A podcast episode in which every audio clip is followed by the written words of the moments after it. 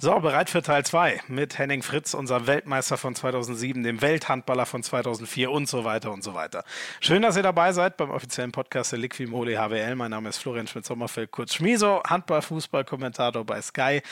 Und äh, mit Henning Fritz bin ich wirklich seine ganze Karriere nochmal durchgegangen. Die Anfänge in Magdeburg, wo er sagt, es war eine Ehre, dort auserwählt äh, zu werden, gefördert zu werden, damals ja noch in der DDR. Und ich war bereit, da zu dienen. Die große Zeit dann in Kiel als Weltmeister, dann noch zu den Rhein-Neckar-Löwen, wo es nicht für die großen Erfolge gereicht hat. All das gehen wir nochmal durch. Und die Karriere von Henning Fritz, das ist echt eine Achterbahnfahrt der Gefühle, so klischeehaft das klingt. Der hat die höchsten Höhen erlebt Wer erinnert sich nicht an Olympia 2004, als er alle spanischen sieben Meter hält, keinen reinlässt davor übrigens noch einen lässigen Plausch mit den spanischen Keepern hält. Die werden sich auch was gedacht haben.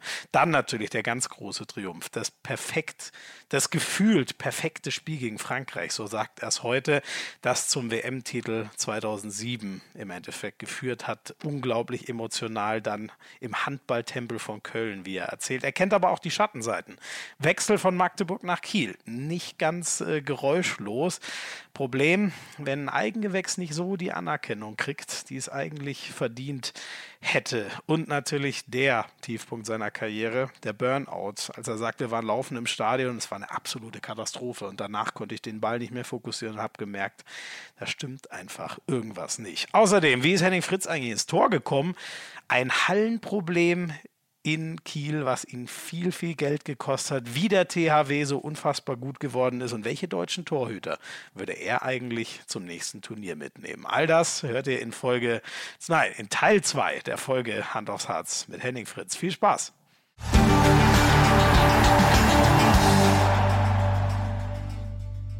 Ja, ich weiß gar nicht so recht, wo man da überhaupt anfangen soll, weil es über deine Karriere so viel zu erzählen gibt. Aber vielleicht machen wir eben einfach den Start. Ähm, bisher gebürtiger äh, Magdeburger. Da denkt man natürlich direkt an den SCM, aber du hattest davor noch äh, andere Vereine in Magdeburg, wo du angefangen hast, Handball zu spielen? Ja, also äh, direkt beim SC Magdeburg konntest du ja nicht beginnen, weil zu DDR-Zeiten war es so, dass du über die ähm, Sportvereine aus den Bezirken Magdeburg und Halle delegiert wurdest. Ne? Das waren Trainingszentren, nannten die ah, sich, okay. die äh, dann schon, ich sag mal, leistungsorientiert trainiert haben. Ich hatte es äh, schon mal angedeutet. Ähm, ich habe mit 10, 11 Jahren äh, viermal die Woche trainiert. Und, äh, das ist echt ein Brett, oder? Ist das eigentlich heute immer noch so?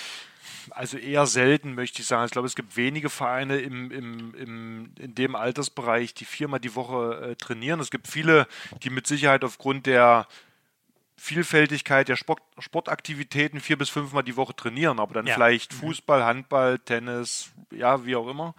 Und viermal die Woche äh, jetzt nur Handball zu trainieren, ich glaube, das gibt es heute, äh, also mit, mit elf, zwölf Jahren, glaube ich, eher selten. Ja.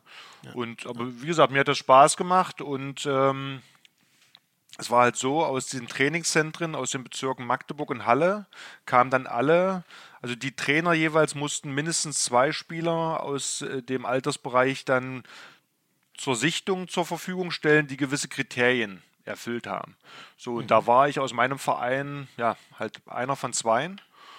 Und äh, dann sind wir halt zu der Sichtung hin. Da musstest du dann, ja, klassisch Sprint, Slalom laufen, Turnübungen machen und, und, und.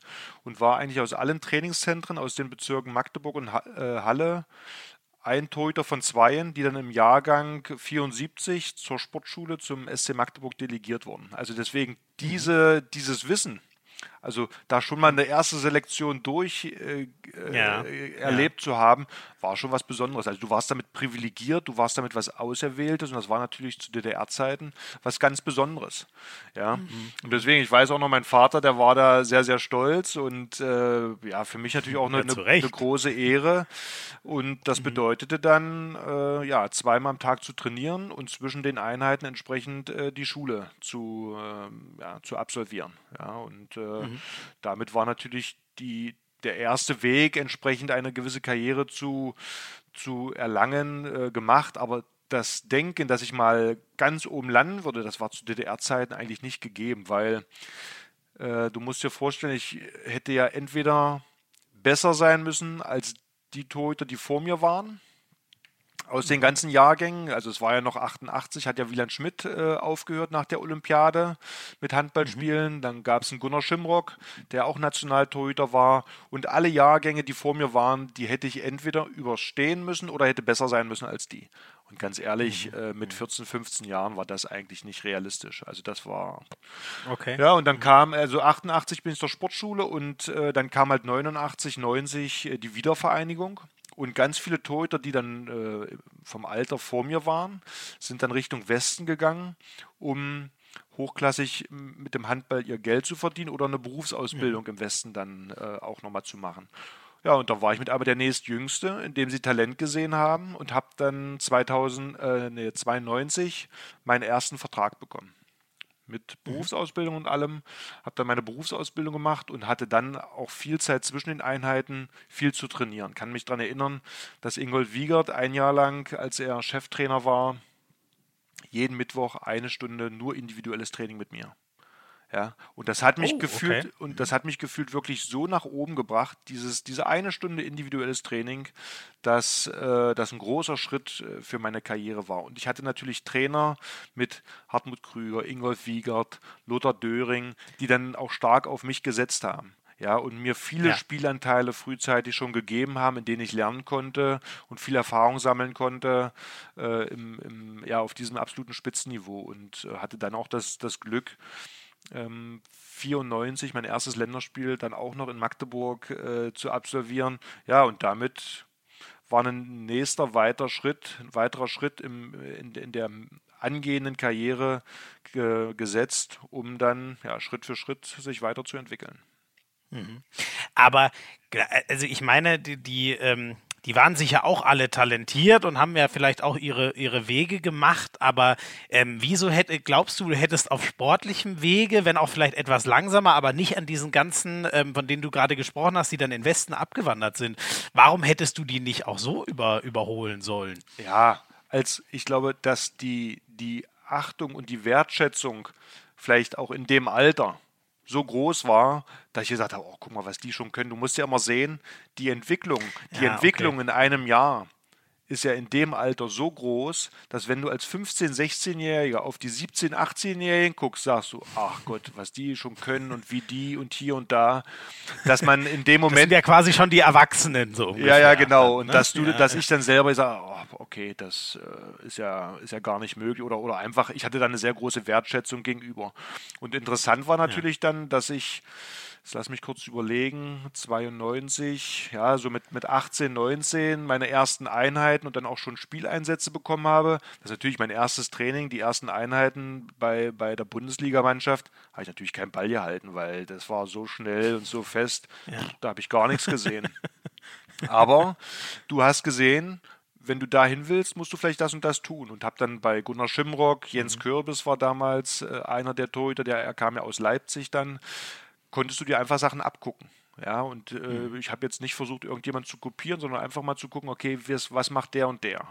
Ja, vielleicht eine gewisse bisschen mehr Gelassenheit mit den jeweiligen Situationen, dort etwas gelassener umzugehen. Ja, und dann hat sich das einfach Schritt für Schritt entwickelt. Und wenn du dann, und das ist ja wieder das Entscheidende, mit mehr Selbstbewusstsein in die Situation gehst, agierst du auch ganz anders. Wenn du ängstlich bist, ja klar, dann wirst mhm. du keinen Ball halten. So, aber mhm. dann wirst du ein bisschen akzeptiert von den Jungs und dann wächst du da langsam rein. Und so hat sich das eigentlich für mich Schritt für Schritt so langsam entwickelt. Ja, und mhm. ähm, da hat dann die Furcht oder dieser große Respekt, also den Respekt hatte ich trotzdem, aber diese Ehrfurcht davor, ne, so wie die, wie die, ähm, wie der Hase vor der Schlange, glaube ich, sagt man. Äh, das ist dann, das ist dann so, so ein bisschen verloren gegangen, was aber auch notwendig Bist war. schnell selber die Schlange geworden. Ja, ja, irgendwann ja, genau. Und wie, wie, wie haben die, die Älteren da so äh, drauf, drauf reagiert, wenn da so der, dann bist du ja schon mit, äh, mit 20 äh, Nationaltorhüter äh, geworden, mit 18 Profivertrag. Das ist ja ma manchmal für die Älteren, die schon ähm, die, ihre Position innehaben, die kriegen ja vielleicht auch ein bisschen Muffensausen und haben nicht so Lust auf den Jungen, der da auf einmal angebraust kommt. Also du musst dir vorstellen, ich habe eben 92 angesprochen, das war kurz nach der Wiedervereinigung. Äh, Großteil der Spiele mhm. noch noch natürlich aus der ehemaligen DDR. War ganz klassisch äh, Hierarchie. So der Junge, wurde mhm. gedrückt natürlich, ja. Das war okay. aber für mich, ich habe das nicht als eine Form der Demütigung empfunden, sondern das gehörte einfach dazu. Ja, du hast als Junger erstmal, wie in der Berufsausbildung, erstmal zu dienen. Ja, das heißt Bälle tragen, äh, dann werden natürlich Späße über dich gemacht und und und. Aber ich habe das nicht als große Demütigung empfunden, weil ich einfach meine innere Haltung dazu war, okay, ich bin der Junge, ich bin dankbar, dass ich hier dabei sein darf und ich will mhm. lernen. Mhm. Ja, und ich mhm. glaube, dass einfach mit zunehmender Leistung, die ich dann mit eingebracht habe, sich dann ähm, deren Sichtweise, also du, im Endeffekt musst du dir den Respekt erarbeiten. Und ich glaube, das ist mir dann gelungen, einfach durch Leistung. Ja, wenn die Jungs eine entsprechende Leistung von dir sehen, dann akzeptieren die dich auch.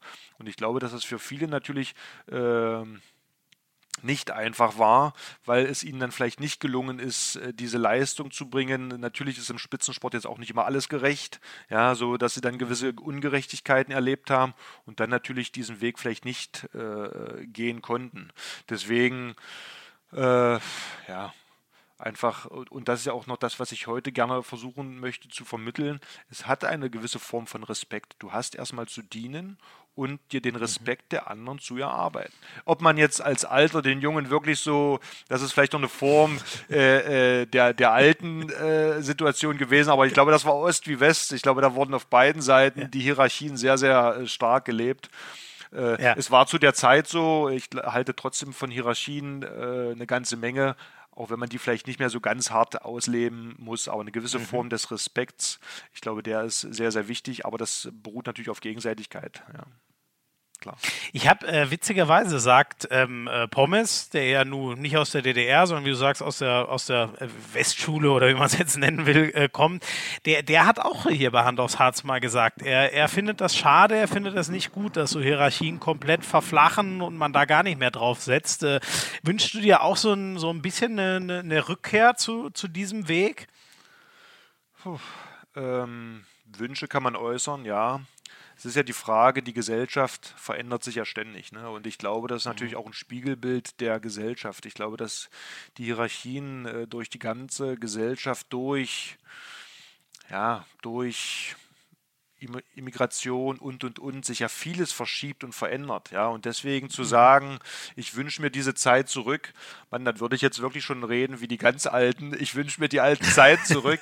ähm, ich glaube, dass es wichtig ist zu, ja, ist die Form der, der Entwicklung. Und eigentlich ist mhm. Natur, also ich glaube, dass Natur, und das kann man ja beziehen in allen Bereichen, ob Sport, ob Medizin, ob Lernen und und und, die Natur macht aus meiner Sicht eigentlich alles richtig. Und in der Natur mhm. gibt es eigentlich auch mal eine Hierarchie.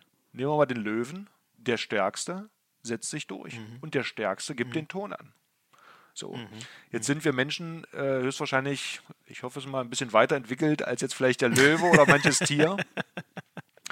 Und manche ja, manche nein, möchte ich jetzt Genau, wir lassen das so im Raum stehen. ähm, äh, dass wir natürlich zwischen diesen Bereichen noch unsere menschlichen Fähigkeiten mit einbringen. Ja? Also ich glaube, das menschlich mhm. Sein, das ist ein wichtiger Part.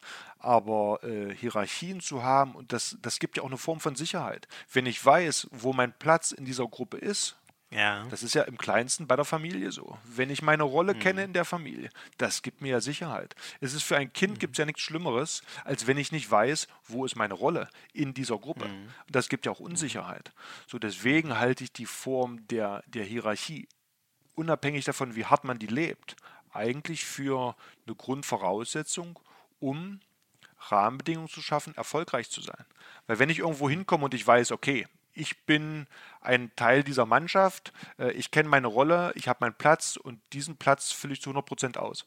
Perfekt. Ich nehme jetzt das Beispiel mhm. eines äh, bei einer, bei einer guten Mannschaft des Auswechselspielers. Und vielleicht, wenn wir von 14, 14 Spielern reden, die Nummer 14. Der kommt mhm. vielleicht im Spiel manchmal nur zwei, drei Minuten rein. Mhm. Das kann aber der Entscheidende sein. Das kann sein, der kommt rein und die Aufgabe ist, vielleicht keinen Fehler zu machen oder einen Topspieler der gegnerischen Mannschaft auszuschalten, indem der keinen Ball bekommt. Mhm. Dann hat der einen ganz entscheidenden Teil zum Erfolg beigetragen. Und ja, wenn man das ja. kommuniziert und lebt und ihm auch dieses Gefühl gibt, ey, pass auf, das ist deine Aufgabe. Und wenn du die erfüllst, dann hast du einen ganz wichtigen Teil zu diesem Erfolg beigetragen, das zu mhm. kommunizieren, zu leben das ist wichtig. Und daran siehst du mal, dass es natürlich nicht nur immer die sind, die 10, 12 Tore machen, äh, ja, sondern dass jeder, wenn jeder seinen Teil, den der Trainer oder die Mannschaft für ihn vorsieht, zu 100 Prozent leistet, ist jeder extrem wichtig. Das geht aber wiederum nur, wenn es aus meiner Sicht eine gewisse Hierarchie gibt. Ja.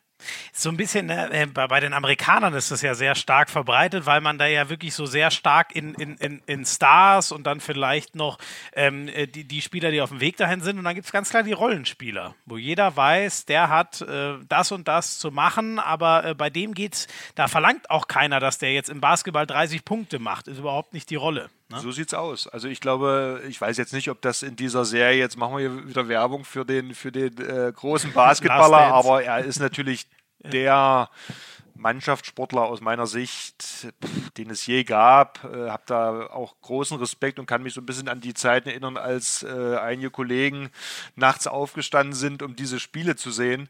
Ähm, namentlich Stefan Kretschmer oder wer war das sonst noch? Hey, du bist so gut im Erraten, außergewöhnlich. Ja, ich glaube, der, der Kretschmer und der, der Blackie, die waren ja große Fans. Ah, Blackie auch. Ja, ja, genau. Mhm. Und die sind ja dann teilweise nachts aufgestanden, haben sich die Spiele angeguckt.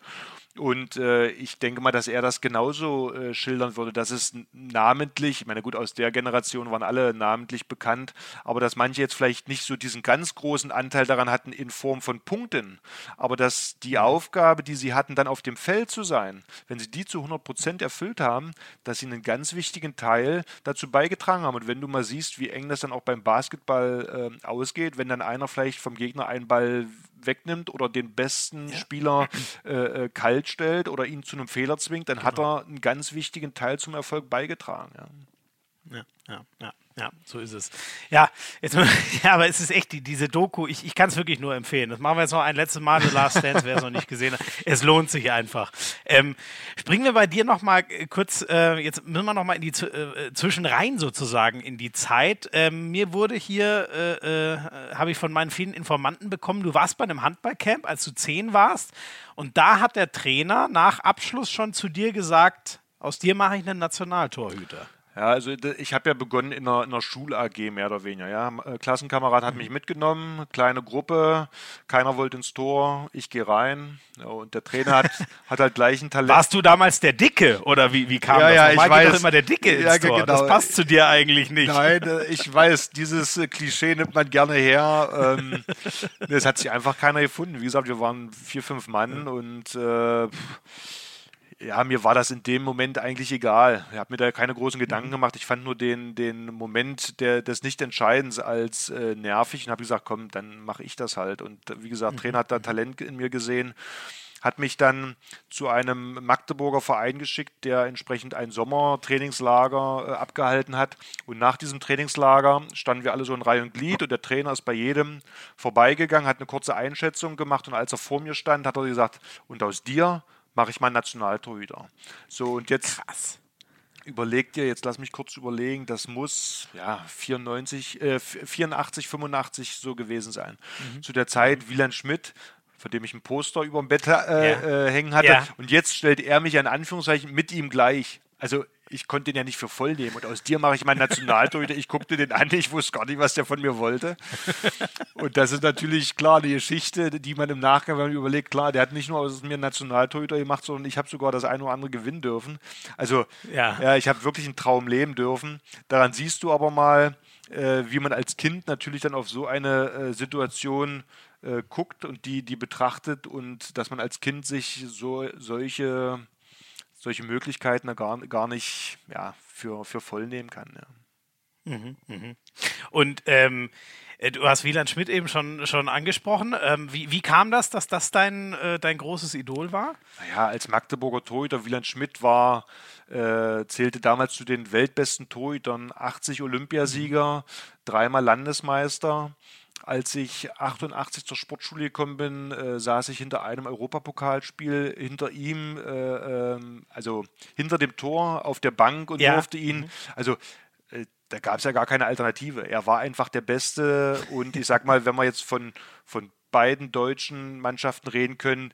Äh, mit Andreas Thiel natürlich zu der Zeit absolut prägend, mhm. äh, äh was, was, was die deutschen Torhüter äh, angeht. Von daher gab es da gar keine Alternative außer äh, Wieland Schmidt und es freut mich natürlich, dass wir heute äh, immer noch Kontakt haben und wir ja. haben ja 2004 mhm. und danach nochmal einen zweiten äh, Teil ein, Buch gemeinsam vor, äh, zusammengeschrieben, wo wir ja so ein paar mhm. Ansichten über das, das Torwarttraining mal ähm, ähm zusammengefasst haben. Und wie gesagt, es gibt heute ab und zu, wenn wir äh, uns vielleicht bei Spielen oder sowas sehen, immer Momente, wo wir uns austauschen. Und das freut mich natürlich, dass wir diese Möglichkeit so oft wie möglich bekommen. Ja. Wenn, du, wenn wir ihn jetzt schon so intensiv angesprochen haben, wollen wir ihn denn doch auch hören? Wieland Schmidt hat sich bei uns äh, zu Wort gemeldet zum Thema oder mit, mit Gruß an Henning Fritz. Hallo Fritze, hier ist der Wieland. Ich hoffe, dir und deiner Familie geht es gut bei den Corona-Zeiten. Aber bei uns ist alles soweit in Ordnung. Ja, ist schon wieder lange her, dass wir uns mal gehört haben. Vor circa einem Jahr war es hier in Leipzig und da hatten wir beide gemeinsam was zu tun gehabt. Und da war gar keine Zeit, da wieder alte Stories auszutauschen. Aber eine Story habe ich noch unbedingt, die ich dir mal mitteilen wollte.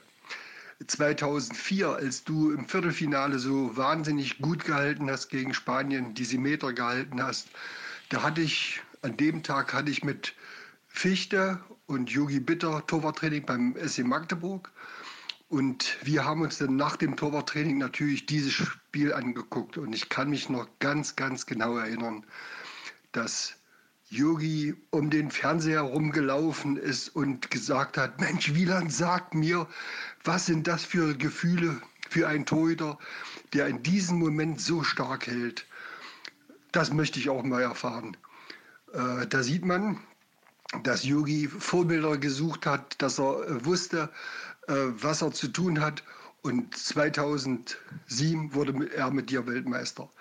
Das ist schon Wahnsinn. Also wie wichtig ist das, wenn man Vorbilder hat, so einen starken, wie du es damals warst, äh, an seiner Seite hat. Und äh, das war schon ein emotionales Erlebnis mit Yogi und Fichte. Ja, nun wünsche ich dir für deine Sendung noch alles Gute, bleib gesund und hoffentlich sehen wir uns mal wieder, damit wir intimere Geschichten untereinander austauschen kann. Tschüss und alles Gute. Finde ich sehr cool zu hören. Ne? So dieser, dieser Kreislauf ist ja schon irre. Da, dein Vorbild, dann ähm, wird er irgendwann zu sowas wie einem Mitstreiter und jetzt seid ihr Freunde, so wie ich das rausgehört habe. Und dann ähnliche Geschichte mit ähnlichem Versatz so bei dir und, und Yogi. Das ist schon irgendwie geil.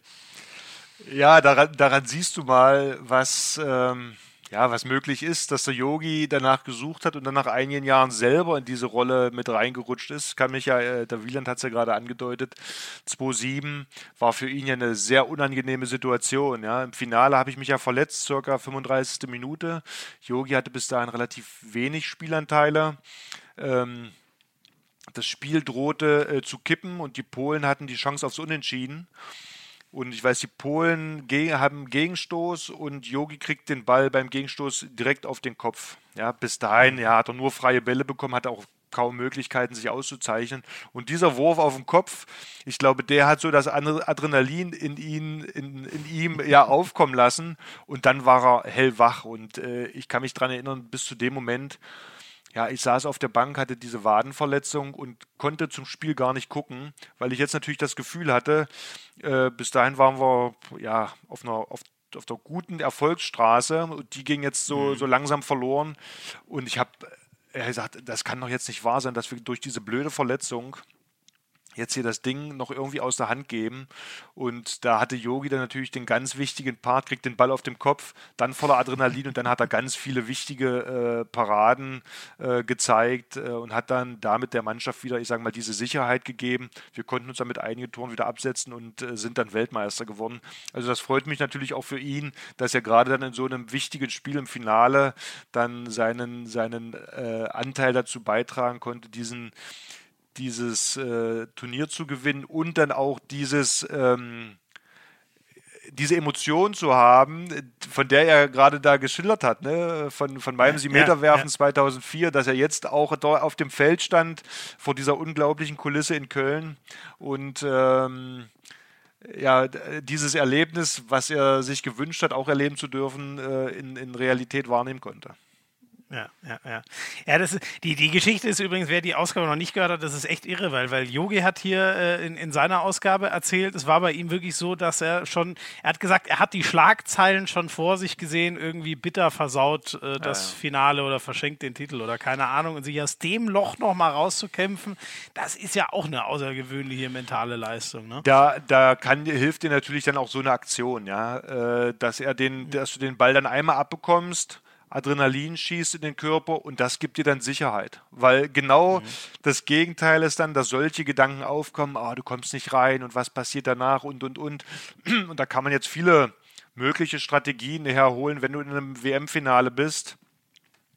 Äh, ja, das kannst du halt schwer äh, vorbereiten oder äh, Das vorplanen. kann man nicht üben, ne? Das kann man schlecht ja. üben, ja. Und äh, deswegen ist, ich sag mal, Glück und Pech liegt dann sehr dicht beieinander. Das Glück war auf ja. unserer Seite. Yogi hat ins Spiel gefunden und äh, alles war am Ende gut. Ja, ja. Wobei ihr, ähm, muss man ja sagen, äh, dass, dass in, in den Jahren davor war, war, das Pech ja auch oft genug äh, auf, auf unserer Seite. Ne? Ich weiß nicht, wie ja. du das erinnerst, aber das waren ja schon teilweise dramatischste Niederlagen. Ja, naja, wir haben zweimal gegen meine Freunde aus Kroatien äh, zwei große Turniere äh, verloren äh, in Portugal 2003 und das Olympiafinale. Ja, da muss man einfach sagen, dass sie da mit ihrer Mentalität und Art uns einfach äh, voraus waren. Also das möchte ich nicht an, an Glück und Pech äh, festmachen, sondern sie waren im Olympia, okay. sie waren im Olympiafinale. Wir waren ja auch aufgrund von Verletzungen vielleicht körperlich äh, kaputt und uns fehlten dann auch mhm. die Alternativen und sie haben einfach in der zweiten Halbzeit, mal wir haben wir, wir haben äh, einfach. Äh Sorry, ich hatte nur technisch, ich habe gerade eine falsche Taste gedrückt. Ah, okay.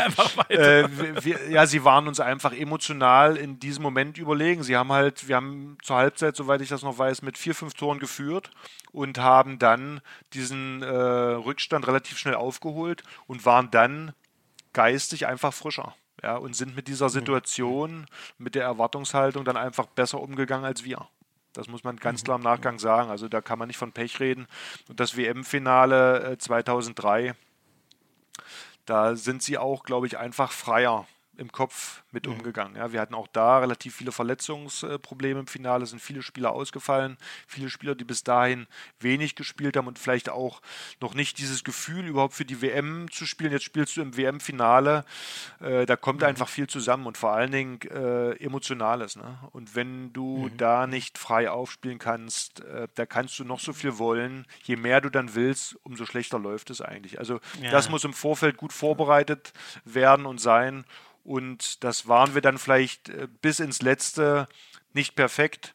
Deswegen bin ich natürlich umso froher, dass es uns äh, als Mannschaft dann 2007 äh, geglückt ist, den großen WM-Titel zu holen, aber auch im Jahr 2004 der Europameistertitel. Das war echt eine, eine Glanzleistung, was für mich in dem Fall immer wieder aufzeigt und wichtig ist, wie entscheidend die Breite ist. Wir haben ja bis dahin immer relativ viel mit einem, mit einer guten ersten Sieben immer gespielt, aber Spieler mhm. wie Jan-Olaf Immel und Christian Zeitz äh, im Viertelfinale mhm. und Halbfinale eigentlich mitentscheidend waren, dass wir diesen Sprung nachher überhaupt weiter geschafft haben. Ja? Und das zeigt, mhm. wie wichtig Mannschaft ist. Mhm. Und ähm, jetzt, jetzt hast du schon ganz, also du, du hast ja so unglaublich viele große Turniere mit, mit großen Siegen, mit teilweise dramatischen äh, Niederlagen. Ist, ist die WM 2007 schon so das, was am allermeisten bleibt? Oder ist es sowas wie, weil du ja so unglaublich ehrgeizig auch bist, vielleicht sowas wie, dass man eben nicht Olympia Gold hat? Oder kannst du da irgendeins rausstreichen, was, woran du heute noch am meisten hängst? Ja gut, ähm WM 2.7 ist natürlich das Erlebnis, weil auch mit der Schilderung, die ich getan habe, äh, wenig zu spielen beim THW Kiel, große Erwartungshaltung, dann die Niederlage in der Vorrunde gegen Polen, also kurz vor dem Auszustehen und dass es uns nicht gelungen ist, als Mannschaft das Publikum auf unsere Seite zu holen. Wir waren ja blockiert, das hast du ja gemerkt. Wir sind mit dem mhm. Druck ja zu Anfang nicht klargekommen. Und dass wir dann eigentlich mit dem Rücken zur Wand äh, im ersten Hauptrundenspiel gegen Slowenien diese Handbremse lösen konnten, daran siehst du ja, wie wichtig die Psyche ist. Und dass es uns dann gelungen ist, über diese Lockerheit das Publikum auf unsere Seite zu holen. Und natürlich hat das Publikum eine wichtige Rolle gespielt, keine Frage. Also das Publikum hat uns emotional natürlich dann äh, getragen. Ja, aber du siehst, das musst du aber auch erstmal hinbekommen. Ja, und das gelingt auch mhm. nicht, nicht jeder Mannschaft. Also das kann natürlich ein großer Vorteil sein, aber das ist natürlich auch eine große äh, äh, Bürde, ja, die du da zu tragen hast. Großer und, Druck. Ja. Großer Druck. Und äh, ich bin froh, dass es uns gelungen ist, äh, diesen Druck abzuwerfen und den Euphorie mehr oder weniger zu drehen. Ähm, genau. Aber in der, in der äh, Perspektive zurück natürlich auch Olympia 2004, dieses äh, Viertelfinale war es, glaube ich, gegen Spanien, dass sie Meter werfen äh, gegen die Spanier, wo sie kein Tor gemacht haben. Ja, du hast ja, ne, das ging ja, glaube ich, 2 zu 0 oder was dann? Ich weiß gar nicht, ähm, aber du hast ja ähm, keinen reingelassen. Ja, ja, die ne? haben keinen getroffen, ja. Also, äh, Von genau, wir haben, wir haben, glaube ich, zwei. Barufet stand ja auf der anderen Seite im Tor, ja auch ein überragender Torhüter vom äh, FC Barcelona. Er hat zwei gehalten und auch da eine kleine Geschichte. Die Olympiade davor 2000 2000 in Sydney haben wir auch im Viertelfinale mhm. gegen die, sind wir gegen die Spanier ausgeschieden. Äh, war Kretsche der Pechvogel, der äh, kurz vor, das war dann halt wirklich Pech, ähm, der von der Außenposition den Ball an die Unterkante Latte gesetzt hat und im direkten ja, Gegenzug ja. die mhm. Spanier das Spiel dann mehr oder weniger gewonnen haben. Vier Jahre später wieder Viertelfinale. Ich weiß noch, die Bildzeitung hatte damals äh, getitelt, er hatte äh, Kretsche nicht so positiv hingestellt. Kretsche geht als erster, glaube ich, hin zum Siebenmeter und ver versemmelt den. Und da kannst du dir natürlich okay. vorstellen, was in dessen Kopf vor sich ging. Ah. Aber dieses Turnier und dieses Spiel lief für mich so gut, dass das für mich in dem Moment völlig egal war. Ich bin da hingegangen zu den beiden anderen Torhütern, Barofett und, und seinem Kollegen, habe die angelächelt, habe dann so mit meinem Englisch, soweit es möglich war, ihnen äh, ja, gedankt für, die, für den jetzigen Moment. Ja, und mir ist es gelungen, dass die kein Tor äh, geworfen haben. Daran siehst du aber auch, dass es immer die Mischung ist zwischen fokussiert sein und Lockerheit. Ja, und ja, wenn man diesen ja. Zustand hinbekommt, dann ist egal, ob jetzt im Sport oder im Berufsleben oder wie auch immer, das ist der perfekte Zustand. Ja, mhm. und der hat 2004 einfach vorgeherrscht und äh, dann kommen solche Situationen zustande.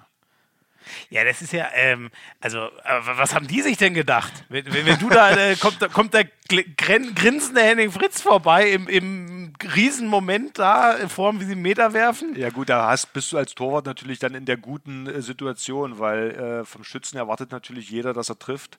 Und äh, der Druck liegt natürlich ja. dann eher beim mhm. Schützen und dann kann das Tor natürlich schon mal ziemlich klein werden. Ja, und wie gesagt, ich bin, ich hatte diese Lockerheit in dem Moment, äh, hatte bei den jeweiligen Schützen natürlich dann auch eine Idee, was ich mit dem jeweiligen machen möchte. Und es hat perfekt geklappt. Ja.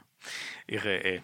Und ähm, die, vielleicht die, die Geschichte zur zwei, WM 2007 äh, können wir gleich noch bereden, äh, wenn wir über deine äh, ähm, Zeit in Kiel äh, generell äh, sprechen.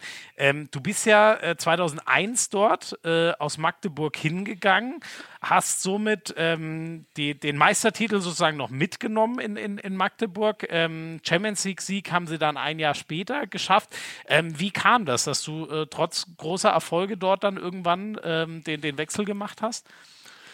Also ich war zu dem damaligen Zeitpunkt äh, Kapitän beim SC Magdeburg und ähm, hatte eigentlich alles, was ich mir gewünscht habe. Ich war Führungsspieler, Kapitän. Wir hatten eine Mannschaft, die das Potenzial hatte, Titel zu gewinnen. Äh, nichtsdestotrotz hatte ich aber das Gefühl, ja, dass man geglaubt hat, also auf Vereinsebene, aber vielleicht auch bei Mannschaftskollegen, Nationalmannschaft so, naja, der Fritz, der bleibt eh immer in Magdeburg. Ja, der ist Magdeburger Kind mhm. und, äh, okay. mhm. und natürlich habe ich das mitbekommen, dass man, äh, dass so diese, diese Stimmung da war. Und jetzt kam natürlich der große THW. Äh, auf der einen Seite natürlich mit einem, mit einem interessanten äh, wirtschaftlichen Angebot, äh, was jetzt aber nicht entscheidend war, weil wie gesagt, ich hatte in Magdeburg eigentlich alles. Ähm, aber mit dem Wissen, wie gesagt, dass man so über mich gedacht hat, oh, der Fritz bleibt eh immer da, waren das vielleicht viele mhm. Punkte, die gesagt haben, okay, THW Kiel mit Seda Rusic, ein guter Trainer, sehr gute Mannschaft, Herausforderung, wirtschaftlich gutes Angebot und es vielleicht auch den anderen einfach zeigen zu wollen. Dass ich halt, dass man nicht mhm. mit mir macht, äh, was man möchte, sondern äh, dass ich da mhm. meinen, meinen eigenen Weg gehen möchte. Das war auch für mich vielleicht das waren alles Punkte, die mich dazu dann im Endeffekt bewogen haben zu sagen, okay, ich gehe diesen Schritt. Mhm. Äh, war trotzdem keine einfache Zeit, weil wir waren damals äh, bei der WM in, in Frankreich 2001, wo ich einen äh, Vertrag unterschrieben habe. Gab dann noch ein paar unschöne Situationen, an denen ich jetzt auch nicht ganz unschuldig war, weil ich natürlich Stillschweigen vereinbart hatte mit dem THW und es gab so ein bisschen Missverständnisse. Ähm, mhm. Deswegen tat mir das in dem Moment dann auch, ja, was heißt leid, aber es war, es war nicht einfach, sagen wir es mal so. Äh, mhm. Äh, weil ich natürlich dem Verein und auch meinem Trainer damals Alfred Gislason eine Menge zu verdanken hatte und ja, habe sie dann mit mehr oder weniger im Nachgang im Stich gelassen. Aber am Ende ist alles gut. Äh, ich habe die Entscheidung auch nicht äh, bereut. Du hast es angedeutet, der SC Magdeburg hat ein Jahr später ähm, den Landesmeistertitel äh, geholt und ähm, das hätte ich natürlich auch gerne mitgemacht, aber du kannst es dir nicht immer aussuchen. Ne? Der THW Kiel, der ja. kommt jetzt nicht jedes Jahr zu dir, sondern das ist eine einmalige Chance gewesen. Für mich ja, war nochmal ja. ganz wichtig, dass ich äh, mit dem SC Magdeburg deutscher Meister geworden bin, weil der in meiner ja. Sichtweise damals sportlich den höchsten Wert hatte, sich in der Bundesliga über eine ganze Saison mhm. gegen alle durchzusetzen und die Konkurrenz war damals wirklich groß mit Kiel, Flensburg, Lemgo, Wallau, also die, die Spitze war ja schon sehr, sehr breit. Von mhm. daher hatte das mhm. für mich in der Form Priorität. Und äh, wenn man dann im Nachgang sieht, einfach die individuelle oder persönliche Entwicklung danach, ob äh, mit den Einsätzen bei der Nationalmannschaft, äh, mit Noka Seda Rusic einzuhauen, der mich auch persönlich, was das Torwartspiel nochmal entwickelt hat, mit Spielern wie mhm. Magnus Wieslander, Stefan Löwgren, Stefan Olsson, dann später Karabatic zusammenspielen zu können, ja, ja. Äh, Nik Nikola Jakobsen. Also das prägt dich natürlich auch als Mensch. Ja, mhm. und äh, deswegen äh, bin ich dankbar, dass ich diese Erfahrung sportlich wie auch als, als Lebenserfahrung äh, mitnehmen konnte. Mhm. Gab ja, glaube ich, auch, ähm, also die, die, die Verabschiedung gerade von Fanseite war ja nicht ganz einfach in, in, in Magdeburg dann. Ähm, ist das, äh, nagt das noch an einem? Was hast du dir damals gedacht und ist das heute alles überwunden oder hängt es noch ein bisschen irgendwie? Ja, die Verabschiedung war, war gut. Wie gesagt, wir sind ja Meister äh, geworden. Ich glaube, wir sind Europapokalsieger geworden, äh, auswärts mhm. dann noch in Metkovic. Also das war alles, das war alles gut. Als es, so, als es herauskam, ja, pass auf, als die es, Bekanntgabe, genau, ja. mhm. die Bekanntgabe, Henning Fritz, ja. äh, Magdeburger Sohn, geht zum, ich sag mal in Anführungszeichen, zum bösen Erzrivalen THW Kiel. Das ging natürlich ja, gar nicht. Der Henning kann irgendwo hingehen, aber nicht zum, in Anführungszeichen, bösen THW.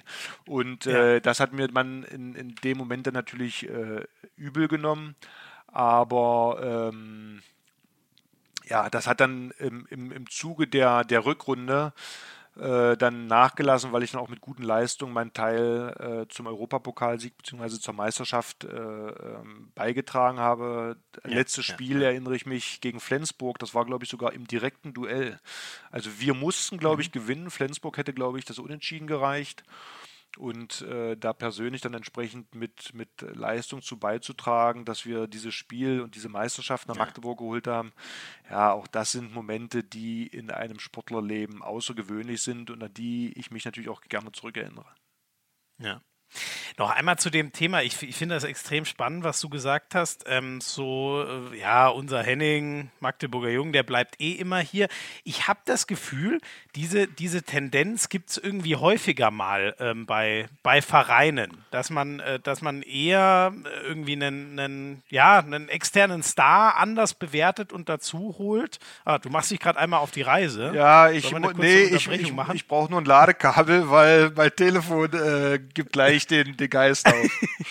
ah, okay, okay. Aber solange du mich noch hörst, okay, alles klar, ja, da, da, macht der Akku so einen Schlapp. Ähm, diese Tendenz habe ich ehrlich gesagt schon äh, äh, an, an, an vielen Stellen mal beobachtet, dass man sagt, so, dass das Eigengewächs aus der eigenen Jugend, dass dem vielleicht nicht die Wertschätzung entgegengebracht wird, wie einen, den man von anderswo dazu kauft, obwohl es aus meiner Sicht, ich sage es jetzt mal so banal, ja eigentlich genau andersrum sein sollte, weil der eigene, den man selber entwickelt hat und, und der ja für den Verein steht, wie es ein Zugekaufter nie sein kann, ähm, der hat doch eigentlich die allergrößte, äh, äh, ja, das allergrößte Lob und Zuspruch verdient. Ja, daran siehst du aber, dass das Ganze ja ein, ein, ähm, ein Markt ist. Ne? Und äh, wenn ich jemanden ist doch klar, wenn ich mit 18, 19, 20 in diese Mannschaft reinwachse, dann habe ich meinen ersten Vertrag. Also das heißt, ich muss ja nicht abgeworben werden mit einem wirtschaftlich interessanten Angebot, sondern ich bin ja, ja. als junger Mensch dort reingewachsen, bin dankbar dafür, dass ich da mitspielen darf und dann entwickelt sich das so langsam. Das ist ja eine andere Situation, ja. als wenn ich einen 24, 25-Jährigen entweder noch mit Ablösesumme oder mit einem überzeugenden Argument Schrägstrich Angebot äh, zu meinem Verein äh, äh, locken möchte. Damit habe ich natürlich, ja. hat der ja einen ganz anderen, wenn man das vielleicht wieder in einer, ich hoffe, dass ich mich jetzt da nicht äh, äh, verplappere, in der Bilanz hat er ja eine ganz andere Position als der Nachwuchssportler oder der junge, okay. das junge Talent, was da reinkommt. So, und deswegen ist er emotional natürlich mit diesem Verein und der Identifikation zu diesem Verein ganz anders verbunden als der, ich sag mal, Profi, der jetzt kommt für dieses Gehalt und wenn der Vertrag ja. ausgelaufen ist, entweder legt man nach oder es kommt ein anderer Verein und man geht woanders hin. Deswegen ist die mhm. Sichtweise und äh, ähm, der Umgang ja oft aus wirtschaftlicher Sicht mit einem Eigengewächs natürlich ein ganz anderes, als wenn du den Verein mal wechselst. Ja. Und da mhm. muss man natürlich immer wieder überlegen, klar, weil die einen immer reden, Mensch, ja, und mit am Ende muss man es ganz klar sagen, die Motivation ist sportlich erfolgreich zu sein. Und mhm. die Mischung zwischen beiden ist ja die Herausforderung, aber es ist natürlich trotzdem Geschäft. So. Und da jetzt den schmalen Grad zu finden, treffe ich immer die Entscheidung, treffe ich die Entscheidung, was das Wirtschaftliche angeht, ausschließlich, oder geht es mir um sportliche Ziele zu erreichen? Ja, mhm. so und das, das beißt sich ja ab und zu. So, und äh, mhm. das ist, finde ich, ein, ein, schmaler Grad, aber dass die Sichtweise von, von Verantwortlichen so ist, wie ich es vorhin geschildert habe, der Blick auf ein Eigengewächs, ihn mit wirtschaftlichen Mitteln äh, anders zu halten als jemanden, äh, den ich von außen hole. Ich glaube, das ist ein normaler, weil ist klar, der, der, der Manager macht sich auch Gedanken, was brauche ich für Argumente, ihn zu holen oder zu halten. Von daher ist das, glaube ich, eine gewisse Form der Normalität. Ob das jetzt richtig oder falsch ist, das mag ich mal dahingestellt äh, lassen, aber am Ende hat der Manager ein Budget und versucht aus dem Budget das Optimale zu machen für oder mit den Spielern, die er entsprechend mit dem Trainer zusammen haben möchte. Mhm. Und wie, wie wäre es denn bei dir gewesen? Ich weiß gar nicht, ob das ist jetzt auch ein paar Jährchen nur her, aber ähm, kann man bei dir sagen, wenn die Wertschätzung, so hast du ja jetzt das ein bisschen beschrieben, dass auch was mit Wertschätzung zu tun hatte, der Henning bleibt eh immer da, wenn das ein bisschen anders gewesen wäre, wärst du denn möglicherweise dann äh, gar nie weggegangen vom, vom SCM? Das kann gut sein. Das kann gut sein. Das ist aber Spekulation, weil es war einfach eine außergewöhnliche Situation, dass ähm, dass ich damals konfrontiert wurde damit. Das war jetzt auch nicht so, dass ich proaktiv äh, nach einem anderen Verein gesucht habe, sondern man kam auf mich drauf zu ja. und hat gesagt, hier, es gibt äh, äh, Interesse an deiner Person, ähm, THW Kiel, äh, wie sieht's aus? So, und dann habe ich erst angefangen, damit äh, mir Gedanken zu machen und war damals in, in Frankreich, wie gesagt, bei der WM, hatte jetzt auch nicht viele im persönlichen Umfeld Berater, sondern das habe ich eher auf familiärer Ebene, äh, ich sag mal, besprochen, diskutiert. Und da hieß okay. es, du, wir lassen dir freie Hand, mach wie du, wie du möchtest. So, und äh, da hat sich in meinem Körper schon einiges äh, bewegt. So, und da jetzt zu sagen, okay, wo setzt du Schwerpunkte und und und, das, ja. das war nicht einfach. Deswegen kann ich das nur aus der rückblickend betrachtend sagen, dass es die richtige Entscheidung für mich war. Weil am Ende ja. geht es um deine persönliche Entwicklung. Dass man gerade auch beim SC Magdeburg die Fans das natürlich sehr leidenschaftlich leben und das fand ich ja auch toll und schön. Dass das aber alles ja, natürlich ja. Positive, wie dann aber auch negative Seiten hat, das, ist, das ist normal. In dem Moment damals war ich natürlich stark gekränkt, ist klar. Aber mit etwas mhm. Abstand und äh, einem anderen Fokus auf die Situation ist das alles normal. Und deswegen bin ich da auch froh, dass wenn ich in Magdeburg bin, die Leute mich dann trotzdem als äh, den, den Jungen aus Magdeburg sehen und ja. äh, nicht den, der den Verein im Bösen verlassen. Der Söldner, der, Söldner. der Kieler Söldner. Ja, genau. genau. Nein, das würde dir auch nicht gerecht werden. Ähm, nichtsdestotrotz, nach, nach 13 Jahren Magdeburg ähm, waren es dann sechs Jahre in Kiel, die ja auch unfassbar erfolgreich sein. Also da kann man wirklich mit Fug und Recht sagen, du hast alles gewonnen. Sowohl die Nationalmannschaftstitel fallen ja auch noch unter die Ära, aber du, du hast mehrfach deutsche Meisterschaften gewonnen, Champions League gewonnen, du bist, äh, du bist äh, äh, ähm, Welthandballer geworden. Also in, das, das muss ja eine unfassbare äh, Welle für dich auch gewesen sein, die du da geritten hast. Ja, irgendwo. also diese Zeit dann äh, Wechsel nach Kiel, was natürlich nochmal ganz andere Anforderungen, äh, also Noka Sederusic hat ja sehr viel auf Disziplin, Pünktlichkeit, was ich natürlich auch von Magdeburg gewohnt war. Aber das war nochmal mhm. einen Ticken, einen Ticken intensiver und härter. Also okay. mal ein Beispiel mhm. zum Beispiel. In Magdeburg hattest du die eigene Trainingshalle mit eigener Kabine. Ne? Also wir hatten erst die Gieselerhalle, die altehrwürdige, dann später ab 97 mhm. die Bürdelandhalle, wo wir, das war alles mhm. geordnet, sortiert, du hattest deine Kabine, deine Klamotten und und und. In Kiel, was man ja nicht glaubt, wir hatten vier verschiedene Trainingshallen keine eigene Kabine und nichts. So, das heißt, als Torwart, okay. ich hatte meine Klamotten, musst du mitnehmen, dann zu Hause musstest du das dann waschen, trocknen, das lag alles rum, was heute bei vielen gar nicht mehr gang und gäbe ist. Und ehe ich damit erstmal klar komme, okay, welche Halle ist heute und wie lange musst du, da, da hat erstmal zu Anfang gedauert und ich war in den ersten Monaten, glaube ich, einer der beste Finanzier der Mannschaftskasse, weil die, weil die äh, Zahlungen, äh, die ersten fünf Minuten, keine Ahnung, 20 äh, Mark waren es damals, glaube ich, noch, und dann aber jede weitere weitere, die ging dann äh, saftig ins Portemonnaie.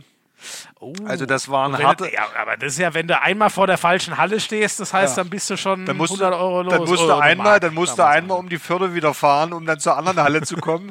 Also ja, das ging dann schon, äh, ja, aber war trotzdem ein, ein, ein, ein lehrreicher Prozess, äh, was ja wichtig ist. Disziplin, Pünktlichkeit ist für mich auch heute. Mhm. Das sind wichtige Sachen. Das hat auch noch vor mit äh, Respekt zu tun, weil ich sag mal, wenn einer, und am Ende ist ja dann so eine Minute warten muss, wo haben wir dann die Referenz? Also Pünktlichkeit ist, ist da wichtig. Und äh, aber auch der Umgang, äh, erfolgreich zu denken. Ja, natürlich mhm. haben wir in Magdeburg auch viele internationale Stars gehabt. Atavin, Kuleshov, Kerwadek, Stefansson. Aber in Kiel war das nochmal eine andere, ein anderes Denken, ein anderes Denken über Erfolg, ein anderes, eine andere Gruppendynamik, möchte ich auch sagen. Also deswegen, äh, daran siehst du auch mal, dass auch andere Zusammenstellung von Mannschaften und Individual, Individuen äh, andere Sachen nochmal herausbringt. Ja, und das war ja dann eher mhm. skandinavisch äh, orientiert, ne, mit den Schweden vor allen Dingen. Ja. Und das war sehr prägend. Und das hat dann mhm. auch, ich denke mal, mich persönlich dann entsprechend dann auch nochmal einfach einen Schritt äh, nach vorne gebracht. Und ich hatte es auch angedeutet, dass Nocker halt ein absoluter Handballfachmann ist. Also ich möchte sagen, bis mhm. heute derjenige, von dem ich am meisten über Handball, also erstmal spezifisch für meine Position nochmal mitbekommen habe, was zum Beispiel das Gegenstoßspiel angeht, Pässe zu spielen und so weiter, das haben wir mhm. viel geübt. Aber auch mannschaftstaktisch, kleine Details, die er immer wieder äh, wiederholt hat und auf die er Wert gelegt hat, um entsprechend Situationen zu lösen, das fand ich schon sehr beeindruckend und das habe ich bei keinem Trainer danach bzw. davor ähm, ja, so wahrgenommen und kennengelernt. Das war ja so die. Ähm ja, ich, ich glaube, in den 90ern ging das ja so richtig los, dass der THW eine Großmacht wurde und du hast ja dann, das war ja fast die Zeit, wo Kiel so ein bisschen angefangen hat, den, den Rest auch abzuhängen, ne? weil das war ja, glaube ich, so die Entwicklung Richtung der, ich weiß gar nicht mehr, wann die 68-0-Saison, die war ja dann, glaube ich, so 2011, 12 ja. oder, oder so, als es dann wirklich absurde Formen langsam annahm, aber ihr wart ja, glaube ich, so genau die Generation, die da so den Boden für gelegt hat und den THW wirklich unfassbar zum, zum Dauermeister und unfassbar erfolgreich gemacht hat. Du hast eben, äh, oder wie, wie, hast du diese Entwicklung denn, denn äh, äh wahrgenommen aus innerhalb äh, des Vereins? Na naja, gut, der THW, diese große Erfolgsstory hat ja eigentlich begonnen 93, als äh, Uwe Schwenker äh, als Geschäftsführer, ich glaube von, ähm, von Herrn Jakobsen, das Ganze übernommen hat. Und mhm. Nocker kam im gleichen Jahr. So, und sie hatten mit mhm. Magnus Wieslander einen genialen Handballer, einen genialen Kopf und drumherum relativ viele junge deutsche Spieler, die einfach ja, leidenschaftlich waren und äh, das Ganze mitgegangen sind. Und Nocker einfach mit seinem Handball-Sachverstand die Jungs also erstmal physisch so getrimmt hat, dass sie athletisch äh, anderen überlegen waren, dass sie wirklich bis zum Ende der Saison einfach besser waren als die anderen. Und mit Wieslander hat sie natürlich einfach den genialen Handballer. Und haben damit einfach. Jahrhundert-Handballer. Genau, und haben damit den Handball eigentlich revolutioniert. Und nach dem Bosman-Urteil 97 waren dann auch die wirtschaftlichen Gegebenheiten, so internationale Stars zu holen wie Nikola Jakobsen, ich glaube Stefan Olsen und Stefan Löwgren kamen dann. Äh, Nenad Perunicic, äh, außer, außergewöhnlicher Rückraumlinker, der im Tausch äh, 2-1, also erst nach Magdeburg und ich bin nach Kiel äh, gewechselt haben. Ah, okay. Ja, ja, genau. Und ähm, ja, das war einfach äh, äh die sehr prägende Phase. Achso, wir waren beim, beim THW, genau. Und ähm, 2001, als ich gekommen bin, war schon so ein bisschen der Wandel eigentlich beim THW. Magnus Wieslander war schon Mitte, Ende 30, Staffan Olsson. Mhm. Äh, Wiesland hat, glaube ich, noch ein Jahr mit mir gespielt, Staffan noch, ich glaube, noch zwei Jahre. So, und dann kam ja schon so ein, so ein bisschen ein, ein Wandel in, in diese Mannschaft. So auch ein bisschen Übergangszeit, deswegen es gab ein oder zwei Jahre, wo wir dann auch nicht Meister geworden sind, wo Flensburg einfach überragend war, eine überragende Mannschaft hatte, ähm, wo Lemgo äh, die die schnelle Mitte, ja, genau. die die schnelle Mitte dann perfektioniert Stimmt. haben, dann alles in Grund und Boden gelaufen äh, haben und mit mit äh, der Verpflichtung eigentlich von Nikola Karabatic. Nikola mhm. Karabatic, mhm. Kim Anderson kam eine neue Generation von Spielern, die den Verein nochmal auf ein ganz anderes Niveau äh, gehoben haben. Und äh, dann im Zuge dann nachher später, äh, als sie dann zu Null gewonnen haben, hatten sie ja so eine Mannschaft, das war ja unfassbar. Ich glaube, Daniel Narziss, Philipp Jicha und wer nicht alles da war. Also ja. da waren sie ja weit, weit weg von allen anderen äh, Mannschaften und deswegen, das waren Auswüchse, muss man fast sagen, die, die außer Konkurrenz waren. Also sie waren von ihrer Leistungsfähigkeit außer Konkurrenz. Ja, ja. Ähm, du hast dann ähm, dieses, dieses Unfassbare ist ja genau auch in der Mitte, dieses unfassbare Jahr 2004, äh, hast, haben wir eingangs des Podcasts ja schon mal besprochen. Ähm, du, du, du gewinnst alles mit dem Verein, du gewinnst Olympiasilber, du wirst Europameister, du wirst, und hat ja bis heute dir auch, glaube ich, nur einer nachgemacht, als Torhüter Welthandballer zu werden, wenn ich richtig bin, mit, mit Schmal. Ich weiß gar nicht mehr, in nee, welchem nee, Jahr. Nee, da glaub, muss ich dich korrigieren, das waren einige mehr. Also oh. äh, Sterbik äh, ist Welthandballer, ich glaube Saar Baric ah, sogar. Thierry Omaye ist äh, Welthandballer. Also ähm, ich hatte vielleicht das Glück oh und Gott, das, Privileg, ja völlig das, das, Privileg, das Glück äh, als erster Torhüter, weil ich meine, es gab auch vor mir natürlich so viel überragende Torhüter, die das natürlich verdient äh, gehabt hätten. Ich glaube, dass die Wertschätzung äh, zu der Zeit vielleicht auf den Torhüter nochmal eine etwas andere war. Deswegen mhm. hatte ich das Glück, dass das erste Mal auf, auf mich fiel, aber nach mir gab es da schon noch einige andere Torhüter, die äh, das absolut zu Recht auch äh, diese Ehrung bekommen haben. Und ich habe ja dann später dann auch. Ich, ich habe es mir gerade mal nebenher aufgemalt. Stimmt, 2004 warst du es, im nächsten Jahr schon Apat Sterbig, 2008 Omeyer, 2009 Schmal. Ich weiß gar nicht, wie, wieso mir die durchgegangen Genau, also vier Stück waren es dann, wenn ich jetzt gerade es richtig überbringe. Genau. Ja, genau. Ja, und mit, mit Schmal habe ich ja zu der Zeit dann hier auch bei den Löwen äh, gespielt. Genau. Mhm. Unglaublich unglaubliche äh, Leistung, die er vollbracht hat. Ich meine, wir beide ja, gerade was die Statur angeht, nicht gerade riesig. Aber mhm. ähm, Casa, wie er mit Spitznamen heißt, war unglaublich explosiv. Keine Angst gehabt, war ein echter Athlet. Also der stand da wie eine Wand äh, im Tor.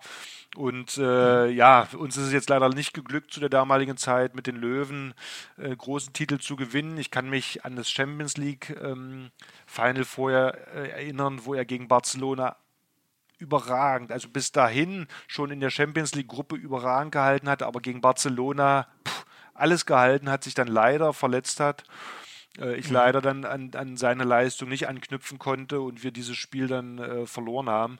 Aber er war wirklich ein außergewöhnlicher Torwart und äh, mhm. ein, ein, ein, sehr guter Mensch. Also wir sind beide sehr gut miteinander klargekommen.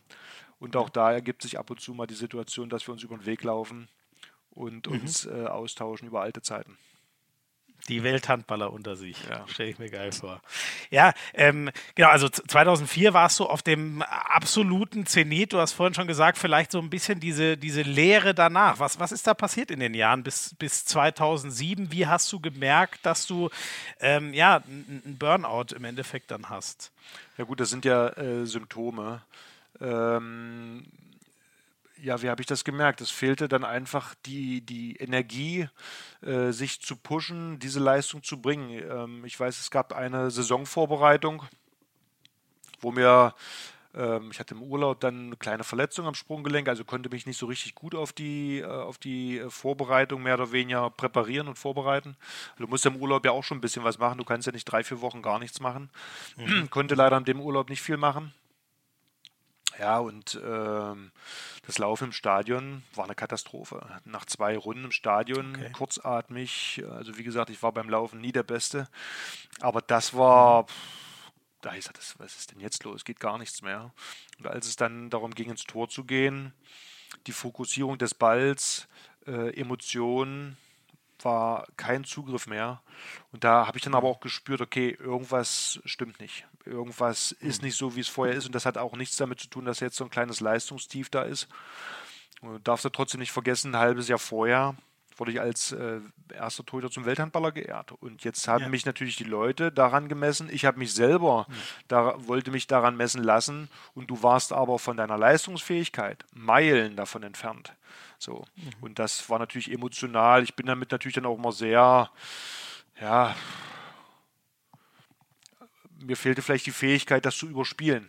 Ja, das war vielleicht jetzt auch nicht meine mhm. Art, mhm. dass ich das mit irgendwelchen Tralala drumherum irgendwie überspiele, sondern mhm. ich bin da, glaube ich, relativ mhm. ehrlich mit meinen mit meiner inneren Gedankenwelt dann auch auf dem Feld gewesen und äh, mhm. das war natürlich nicht förderlich für Leistungsentwicklung und das war eine echt harte Zeit, weil dann kreisen mit einmal die Gedanken nur noch, wie kann ich wieder an meine Leistung kommen, denk daran, heute positiv sein, gib alles und und und, was bis dahin Sachen waren, die selbstverständlich für mich waren.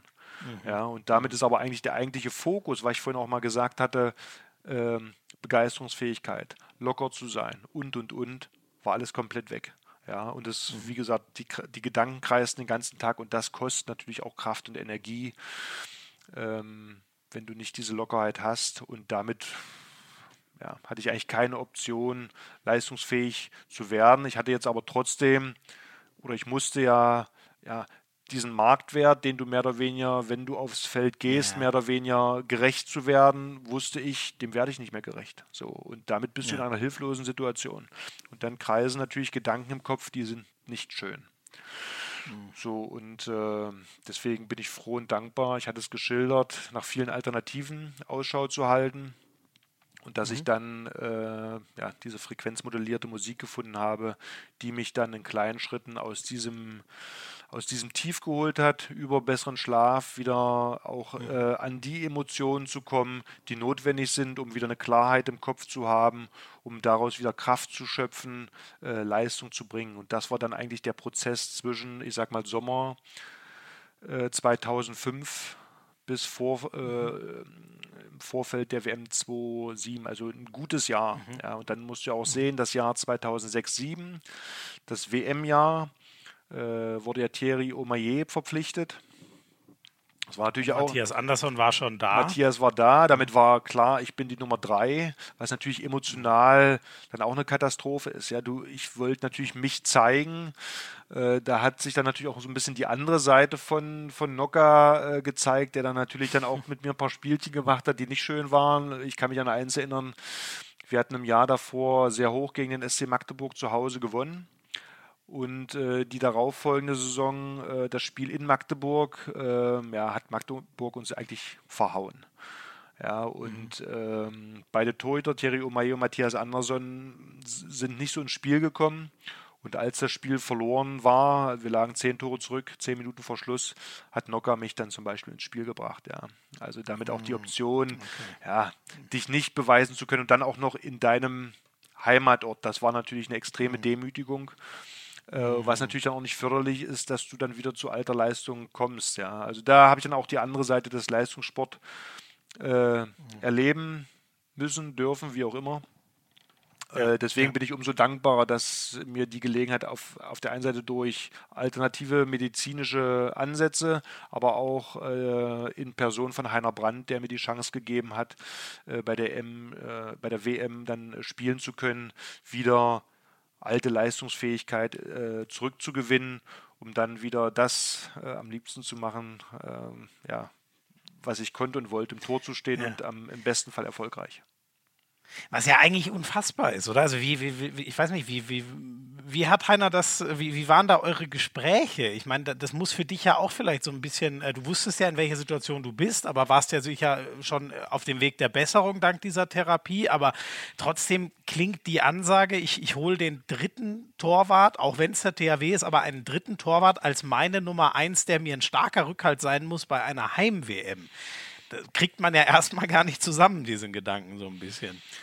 Nein, äh, ich weiß, wir haben uns, der Hein und ich, wir haben uns darüber schon mal ausgetauscht. Ich bin da jetzt aber nicht mehr ganz sicher, was da den Ausschlag äh, gegeben hat, dass er entsprechend diese Entscheidung so äh, getroffen hat.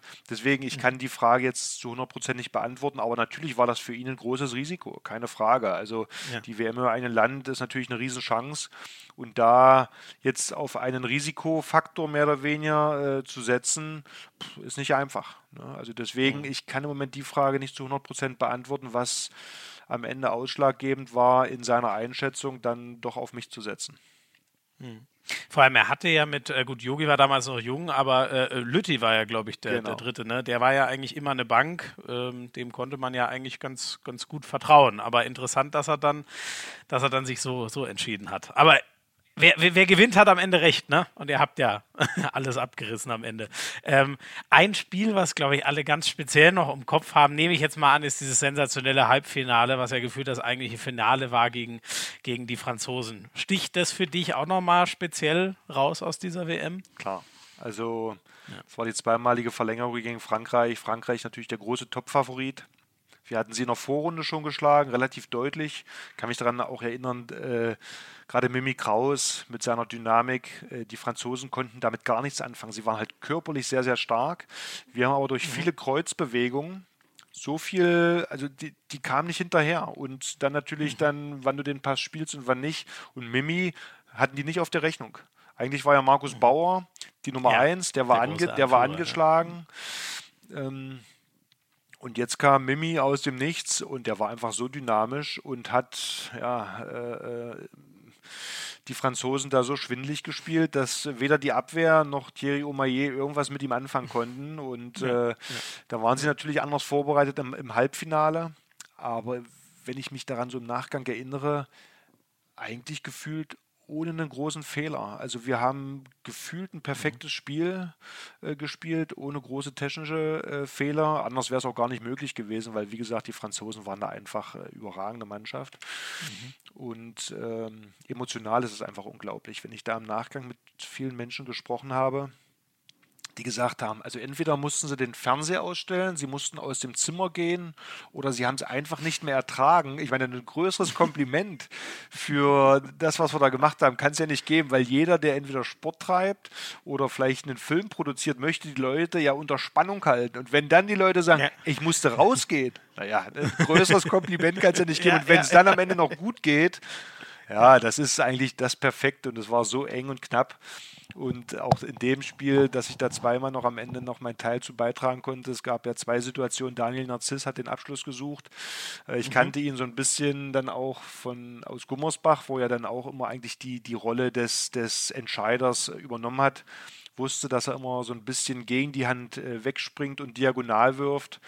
Und dass mhm. ich auch das in dem Moment mehr oder weniger abrufen konnte. Ja, ich fühlte mich in dem Moment auch sicher und gut habe damit im Endeffekt das Wissen gut abrufen können, hatte die Ruhe, mhm. entsprechend diese Entscheidung dann auch umzusetzen. Es hat funktioniert.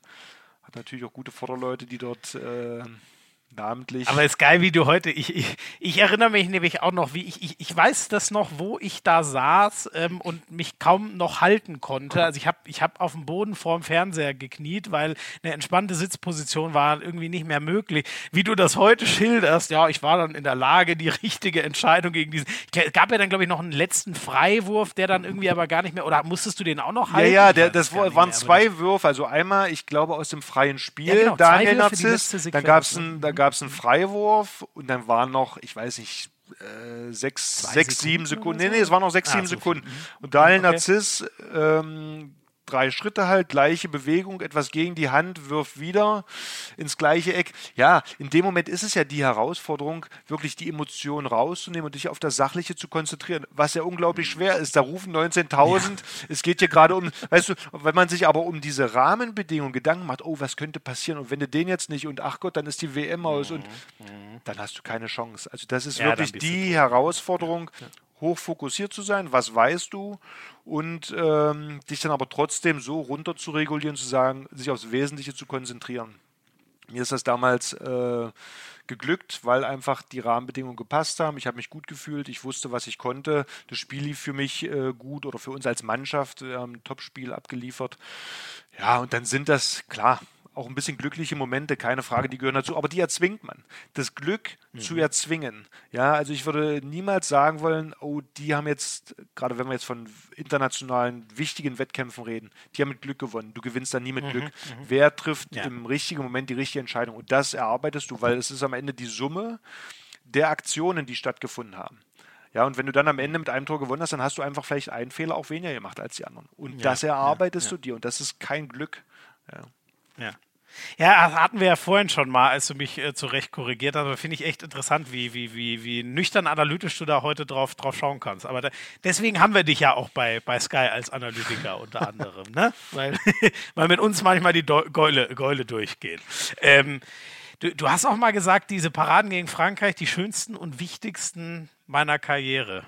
Stehst ja. du immer noch dazu? Ja, klar. Ich meine, die Franzosen waren schon waren zu der damaligen Zeit ja schon mit das Nonplusultra. Und natürlich habe ich mir dann auch, äh, weil ich natürlich auch ein Torwart war, der sich dann gerne mal den einen oder anderen äh, rausgesucht hat, um mit ihm, um mich an dem mehr oder weniger zu reiben und mich zu motivieren, mhm. gegen die äh, gewinnen zu wollen. Da war ja ein ganz äh, äh, prädestiniertes Spiel, das Spiel bei der WM 2-3 gegen Frankreich mit mhm. Äh, Bertrand Gilles, der damals mhm. in Hamburg gespielt hat und er für mich immer einen sehr selbstbewussten Eindruck gemacht hat und ich das natürlich gar nicht leiden konnte. Natürlich ein ganz wichtiger Spieler in Hamburg und auch bei den Franzosen gewesen. Und dass ja. ich ihn in diesem Spiel habe ich mich so heiß gemacht, hat natürlich auch funktioniert, dann die Bälle zu halten und ich habe dann mit ihm da so ein Wortgefecht gemacht mehr oder weniger mehr auf Mimik und Gestik. Ja, also, äh, ja. dass ich ihm mhm. zeigen wollte, ich bin Herr im Ring. Und das, wenn das natürlich dann funktioniert, äh, bei dir und dann auch sportlich du das Spiel gewinnst, ist natürlich eine geile Sache. Ja. Äh, heute sehen wir das, äh, wir haben uns im Nachgang dann ein, zwei Mal getroffen, sehen wir das deutlich entspannter. Das ist einfach aus meiner Sicht eine Form der Wertschätzung, weil Bertrand Gilles natürlich auch ein Ausnahme-Handballer war, auch Welthandballer gewesen. Und deswegen waren die Duelle mit Frankreich immer hat eine besondere Würze, weil natürlich die mhm. Franzosen mhm. an sich, Grand Nation, ne, sehr selbstbewusst, das, äh, da wollte ich natürlich gegenhalten. Ne? Und deswegen waren die Franzosen sportlich wie auch ja, so emotional äh, äh immer eine besondere Herausforderung und ähm, dass man dann in solchen Spielen wie bei der WM 2-3 und dann auch 2-7 äh, gegen diese Mannschaften gewonnen hat, es sind dann natürlich Highlights in einer sportlichen Karriere. Ja, ja. Und 2-7 danach, äh, haben wir vorhin schon mal auch kurz drüber geredet, das Finale, wo, wo du überragend hältst, dich dann verletzt, dann kommt Yogi und am Ende äh, ist es dann aber ja gut gegangen, zum Glück. Und dann Henning Fritz äh, inklusive äh, Krücken rauf aufs, aufs Siegerpult. Da konnte dich nichts mehr stoppen, oder? Naja, die Erlösung. Ähm nachdem das so aussah, dass es in eine Hose geht, war natürlich dann groß. Also in dem Moment kannst du ja noch gar nicht fassen, was gerade passiert bist. Du bist gerade Weltmeister geworden. Äh, da, da übermannt dich dann die Situation. Also erstmal die Atmosphäre in der Halle war gigantisch. Also Köln ist da aus meiner Sicht einfach der Handballtempel aus der eigenen Erfahrung, ähm, äh, wie gesagt, mit WM und und und. Also du bist in dem Moment völlig über, übermannt und da kommt eigentlich erst Tage danach so ein bisschen, dass sich das einholt, was da gerade passiert. Und wir merken es ja hm, jetzt noch okay. Jahre danach, dass das natürlich immer wieder Punkte sind, über die man spricht, weil sie emotional wie auch sportlich einfach Highlights sind. Und das macht den Sport aus. Ja, das ist, wir waren ja auch natürlich nicht klarer Favorit in dem Turnier, sondern klar, als Heimmannschaft zählst du immer irgendwo mit als Geheimfavorit, aber äh, die eigentlichen Favoriten waren eher Frankreich, Spanien und andere Nationen. Ja, ja, ja. ja. Ja, ich glaube, wir haben es, wir haben es also, das war halt das, das bis heute ja das größte Turnier, was wir gewonnen haben und das im eigenen Land. Äh, hoffen wir mal, 2027 wäre ja mal wieder die Gelegenheit. 20 Jahre danach, das wäre doch ein guter Zeitpunkt, um das mal wieder zu wiederholen. So sieht's aus. Also 2019, finde ich, haben wir ein gutes Turnier gemacht. Wir waren aber vielleicht nicht reif. Ja, also mhm. es, es, es fehlte, es fehlten Kleinigkeiten, um ähm, da diesen großen Schritt äh, zu gehen, wie ich es auch gesagt habe. Ich glaube, dass die Mannschaft dann im Spiel gegen Norwegen, natürlich die Norweger außergewöhnlich, außergewöhnlich gut besetzt, da fehlen dann einfach Kleinigkeiten, um dann so eine mhm. Mannschaft in Bedrängnis zu bringen. Ich glaube, das Potenzial äh, aktuell, wie aber auch zukünftig, was die Entwicklung von jungen Talenten angeht, äh, dass eine deutsche Mannschaft immer das Potenzial hat, um einen Titel mitzuspielen. Äh, ich glaube, die Herausforderung ist dann, dass es einfach dann auch passt. Ne? Ich meine, wir freuen uns auch, wenn es vor 2027 äh, schon zu einem großen Titel würde ich auch nehmen. Hast du äh, recht. Äh, reicht. Aber natürlich im eigenen Land ist es dann für, für alle Beteiligten natürlich noch mal schöner, weil äh, die Atmosphäre, wenn eine ganze Halle äh, jubelt, natürlich ein einmaliges Ereignis ist. So wie du weißt, was du damals gemacht hast, wo du warst, kenne ich das von vielen anderen auch, die sagen, ich kann dir genau sagen, ob jetzt mhm. Finale oder das Spiel gegen Frankreich, wo die Leute waren. Also und das aber auch nicht nur die, die Handball begeistert sind, sondern auch darüber hinaus. Also es gab ja deswegen die Popularität von, von den Aktiven hat ja über den Handball hinaus dann auch stark zugenommen, weil sich Leute dann auch ja. mit Handball beschäftigt haben, die sonst damit nichts zu tun haben. Äh, von daher ist natürlich die Möglichkeit, so ein Turnier im eigenen Land zu gewinnen, dann auch immer eine gute Möglichkeit, äh, über den Tellerrand hinaus äh, sich ja, die Bekanntheit entsprechend zu entwickeln. Genau, genau. Ja, da gucken dann halt echt mal zig, zig Millionen zu. Genau. Ähm, ein, ein, ein kurzes äh, letztes Kapitel äh, äh hätten wir noch. Die, dein 2007 nach der WM oder ein halbes Jahr danach, also im nächsten Sommer, bist du ja dann zu den Rhein-Neckar-Löwen gegangen. Da steckte ja sowieso dann ganz viel WM-Finale äh, drin in der, in der Mannschaft, die sie da zusammengestellt haben. Ähm, waren, hat aber nie zu den Erfolgen gereicht, die die Löwen dann jetzt so vor 2015, äh, 16, wo die Meisterschaften eingefahren wurden. Ähm, zu, zu, dem ganz großen Wurf hat es nie gereicht. Wie, wie hast du diese Löwenzeit in Erinnerung? Ja, auch das war äh, eine lehrreiche Zeit. Äh, wir waren eine Ansammlung von guten Individualisten, aber wir waren mhm. aus meiner Sicht, wir waren keine Einheit. Ja, ähm, mhm. Es gab aus meiner Sicht zu viele Gruppen, die in unterschiedliche Richtungen gelaufen ist. Und äh, das war ja auch der Zeitraum, wo Mannschaften wie der THW Kiel zu Null Meister geworden äh, ist. Ähm, der HSV hatte eine außergewöhnlich gute Mannschaft. Das waren ja die beiden mhm. ähm, ähm, Top-Konkurrenten, gegen die wir uns beweisen mussten. Die waren einfach ähm, dann als Einheit deutlich besser.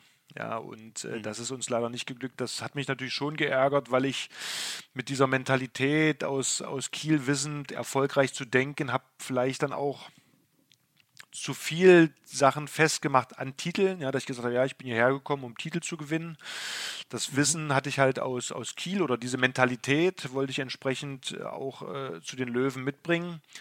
Äh, sage aber im Nachgang, dass das damit haben wir uns eigentlich selber zu stark unter Druck gesetzt. Auch das ist ein, ein Prozess okay. und, und, eine Lehre für mich, wo ich sage, man kann nicht dies, das eine über das andere drüber stülpen. Kiel war eine gewachsene Struktur. Rhein-Neckar-Löwen war zu der Zeit äh, schnell mit großen wirtschaftlichen Möglichkeiten, aber doch eher eine Ansammlung, äh, also schnell zusammengeholt, viele ähm, gute Individualisten, aber keine Einheit. Und mhm. daran siehst du, um erfolgreich zu sein, brauchst du die Mischung aus beidem. Und das ist eigentlich die Lehre für mich, dass ich äh, mich und uns eigentlich damit äh, auch in der medialen Öffentlichkeit zu sehr unter Druck gesetzt habe, indem ich dann auch geäußert habe, ja, wir sind hierher gekommen, um, um Titel zu holen.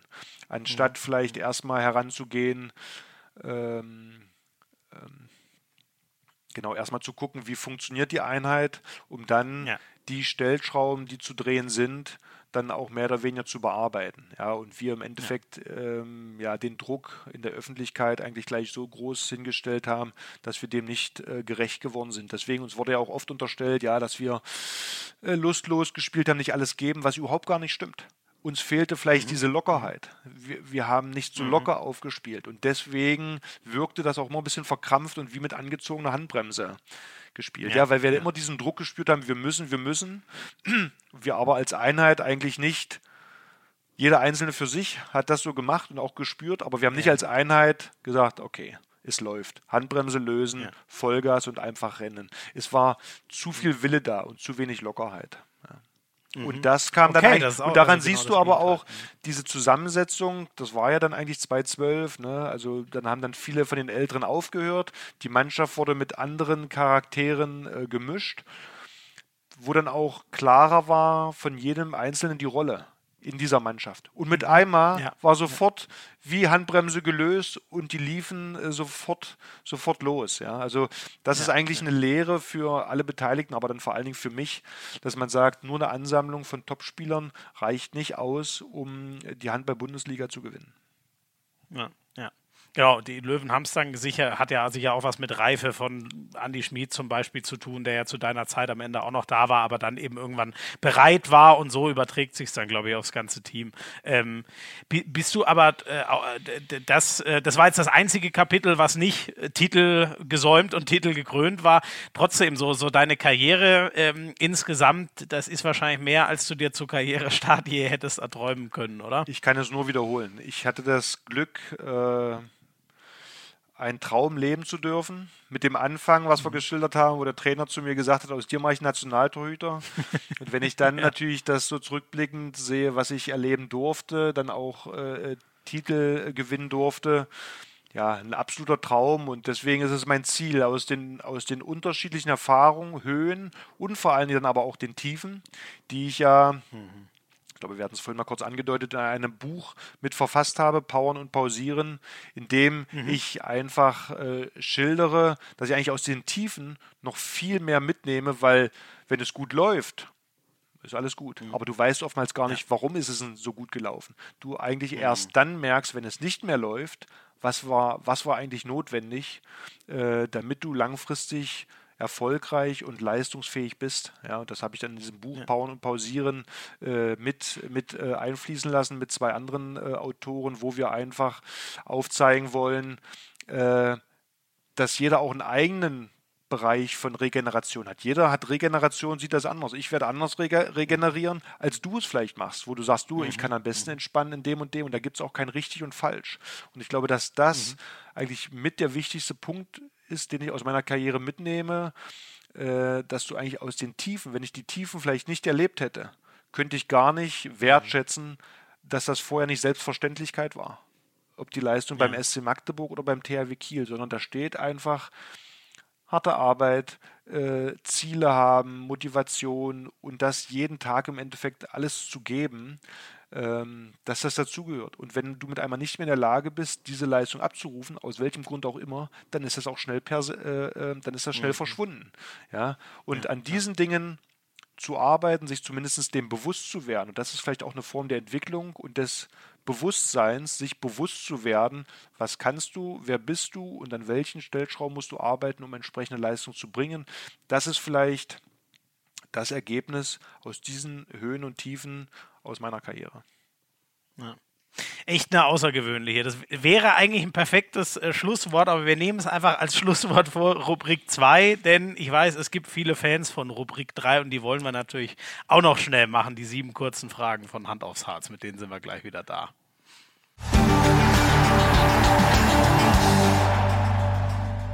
Henning, du musst es uns ja sagen können. Der perfekte Torhüter, bau uns den mal aus drei Eigenschaften zusammen. Welche sind das? Ähm, furchtlos. Mhm. Ähm, puh. Oder können auch Attribute sein? Ja, pass mal, also ich sehe mal, ich, ich nehme mal jetzt vielleicht in, ich nehme mal in Person. Ich nehme mal in Person. Im Moment ja, für mich gut. der perfekte äh, Torhüter ist äh, Niklas Landin. Nehmen wir mal ja. die Version des großen Torhüters. Er ist groß, er ist beweglich, er ist anpassungsfähig, also er macht nicht immer das Gleiche, sondern anhand des Schützen passt er seinen Stil an. Und natürlich aufgrund seiner mhm. Größe und Beweglichkeit hat er einfach die die wichtigsten Attribute, die notwendig sind, um erfolgreich zu sein.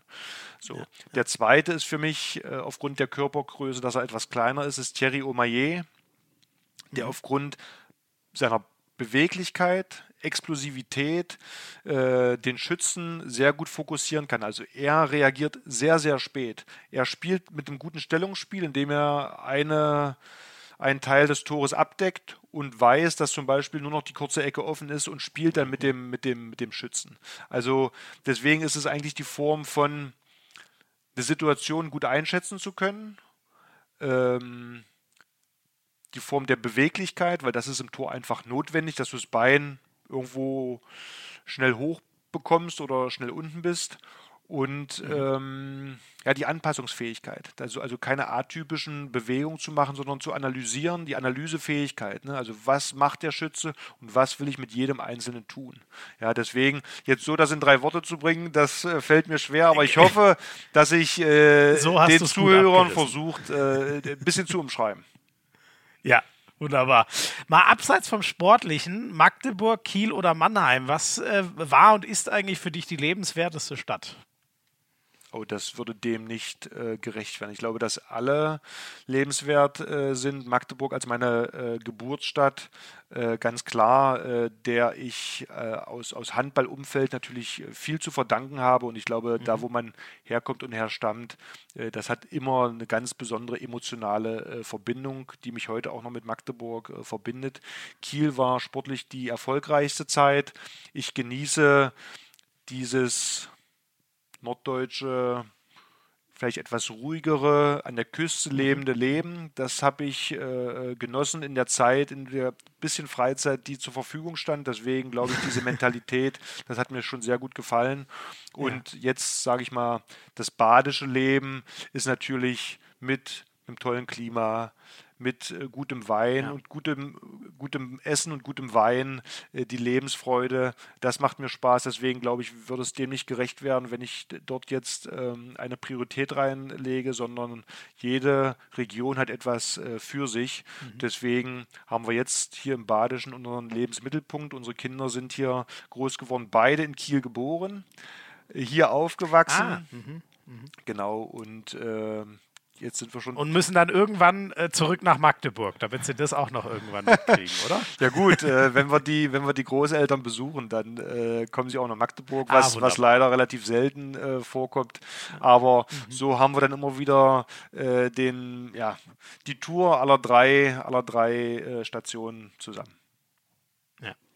Ich weiß jetzt nicht, ob es insgesamt äh, äh, trotzdem das ist, aber ich, ich frage zur Sicherheit nochmal nach. Wir haben über das Frankreich-Spiel WM 2007 schon geredet, das Halbfinale. War das das Spiel, das beste Spiel deiner Karriere oder kannst du dich sogar an noch was anderes erinnern, was äh, von deiner ganz persönlichen Leistung her, was, was das toppt? Naja, es waren vielleicht die zwei Spiele. Es war das Viertelfinale äh, 2004 gegen Spanien mit diesem Siebenmeterwerfen, mhm. was ja auch nach zweimaliger ja. Verlängerung ein außergewöhnliches Spiel war. Und auch da lief es sportlich für mich persönlich auch gut. Aber dadurch, dass wir, dass es der größte Titel war 2007 im eigenen Land mit der Atmosphäre, zweimalige Verlängerung gegen die große französische Mannschaft, würde ich sagen, wenn ich mir mich auf ein Spiel festlegen müsste, dann war es das Halbfinalspiel gegen Frankreich 2007. Okay. Ähm, für dich persönlich der wichtigere Trainer Heiner Brandt oder Noka Sedarusic?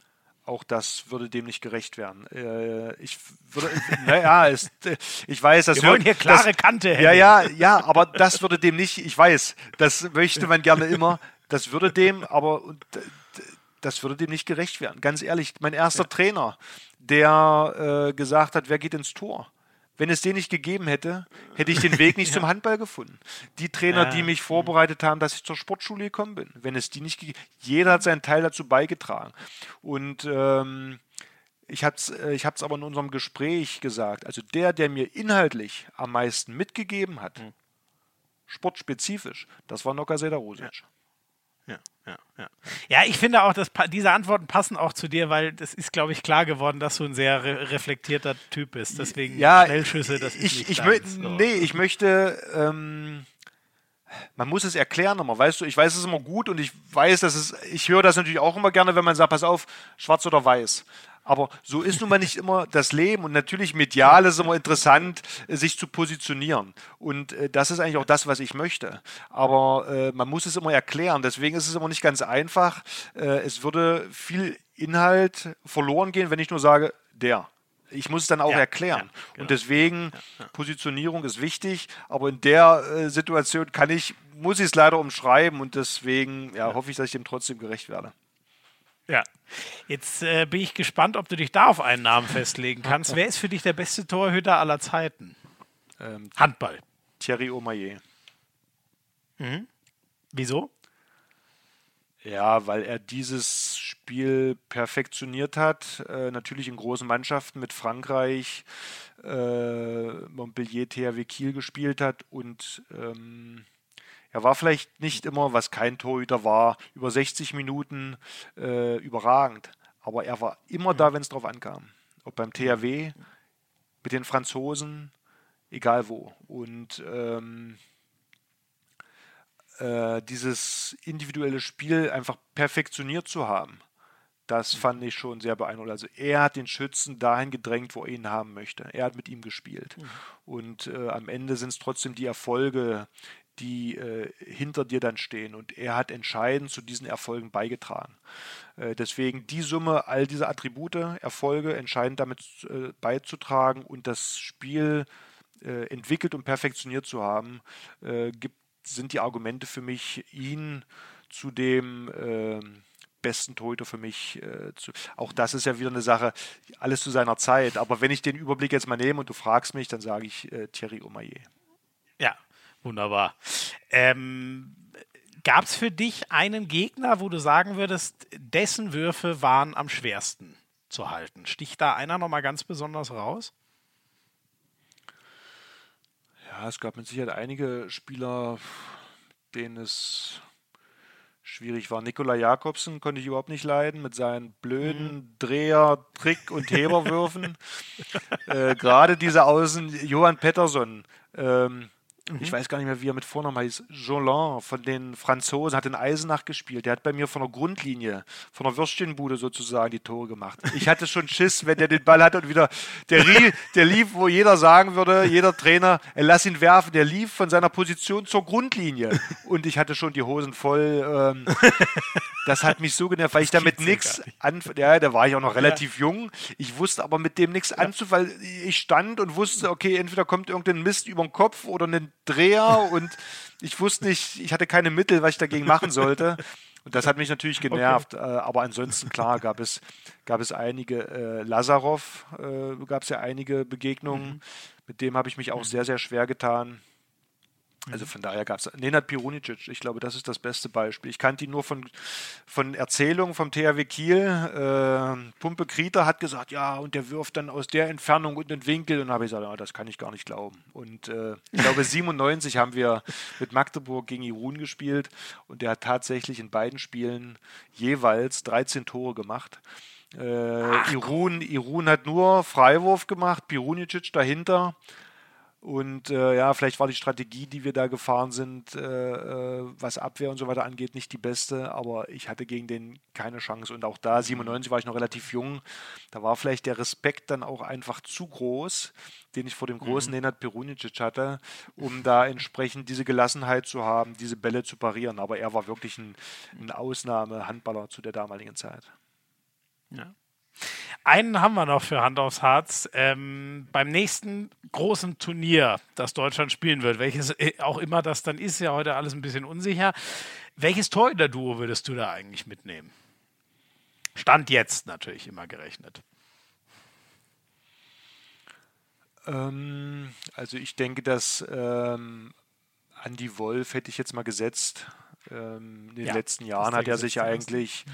aufgrund seiner sportlichen Fähigkeiten, auch wie seiner, er hat eine besondere, eine besondere Aura, möchte ich mal sagen, die äh, im Tor auch wichtig ist. Ich glaube, die bringt er auf jeden Fall mit. Äh, Im Tandem mit. Ja, ich glaube, wir haben viele junge Talente, die gut sind, die sich durchsetzen werden. Mhm. Ähm, Christopher Rudek Halte ich für einen sehr guten. Vom BHC würdest du Ja, jetzt schon den reinwerfen? Halt, oh, was heißt Turnier? jetzt so ganz jung? Ich meine, ähm, der hat beim BHC gute Leistungen gebracht und das jetzt schon äh, einige, ich weiß gar nicht, wie viele Jahre jetzt er da ist, aber er hat jetzt schon einige Jahre konstant gute Leistung gebracht. Und so einem Jungen dieses Vertrauen zu geben, das könnte ich mir gut vorstellen. Ja, ich halte es auch mal für ganz gut, so eine gewisse Balance herzustellen, weil, wie ich es angedeutet habe, Andi ist ja von seiner Art jetzt auch vielleicht nicht so ganz ähm, einfach, ihm jemanden mit an die, an die Seite zu stellen, der vielleicht seine Position nicht in Frage stellt, aber leistungsmäßig ihm gut äh, zu Gesicht stehen würde. Weißt du, also wieder Hierarchie. Hierarchie ist klar. Der Junge, der ist heiß und ist dabei. Wenn er reinkommt, Vollgas, gibt er alles. Andi Wolf als gesetzte Nummer 1 gibt ihnen auch entsprechend diese Sicherheit, diese Position der Nummer 1 spielen zu können. Könnte ich mir vorstellen, ist ähm, wäre eine gute Konstellation. Also Ja. das wäre aus meiner Sicht eine Sehr Option, aber nichtsdestotrotz, wir haben so viele gute Torhüter, die in dem besten Torhüteralter sind. Dario Quenstedt äh, beim THW Kiel sich äh, sehr gut entwickelt. Und äh, da gibt es mit Sicherheit noch einige andere Namen, die ich jetzt im Moment gerade aktuell jetzt nicht auf dem, auf dem Schirm habe, weil ich sie leider nicht aktiv sehe. Äh, jeden Ja, ja, ja, Spieltag. genau, wir wissen es ja gar Da nicht. geht das dann manchmal ja. schnell Mal gucken, verloren. Aber wie gesagt, da Mal haben wir. gucken, ob Heine noch mal ein großes Comeback gibt oder Yogi sein Abschutzturnier kriegt und so gibt ja viele Gedanken. Auch da, wie gesagt, Yogi hat ja äh, bekundet, dass er äh, zur Verfügung steht. Da natürlich auch, und das war ganz interessant zu sehen bei der EM jetzt, Yogi dankbar für die, für die Chance nochmal zu spielen. Ja. Andi entsprechend als klare Nummer 1 zu sehen und überhaupt nicht im Wettbewerb, also wie soll ich das ausdrücken? Also nicht dem zu neiden, diese Position, Mhm. sondern wenn ich komme, gebe ich alles. Und Yogi hat ja einige Superspiele äh, abgeliefert Ja, bei der EM. absolut. Von daher wäre das auf jeden Fall auch nochmal eine gute Konstellation. Das heißt, wenn Yogi beim zum nächsten Turnier fit wäre, auf jeden Fall eine Option, weil wie gesagt, äh, heutzutage ist Alter äh, nicht entscheidend, sondern wie fit bist du. Und äh, Yogi hat in den letzten Jahren äh, in, in Stuttgart überragende Leistung gebracht. Von daher ist er natürlich absolut eine äh, weitere Option neben Andy Wolf. Ja, ja. Ja, beim Alter muss ich mal an Carsten Lichtlein denken. Der geht gefühlt auf die 50 zu und spielt immer noch. Ja, der hat einige Rekorde gerissen, der Lütti. Also äh, Hut ab vor dem, was er da in den letzten Jahren abgeliefert hat im Verein und auch Nationalmannschaft. Tolle Karriere.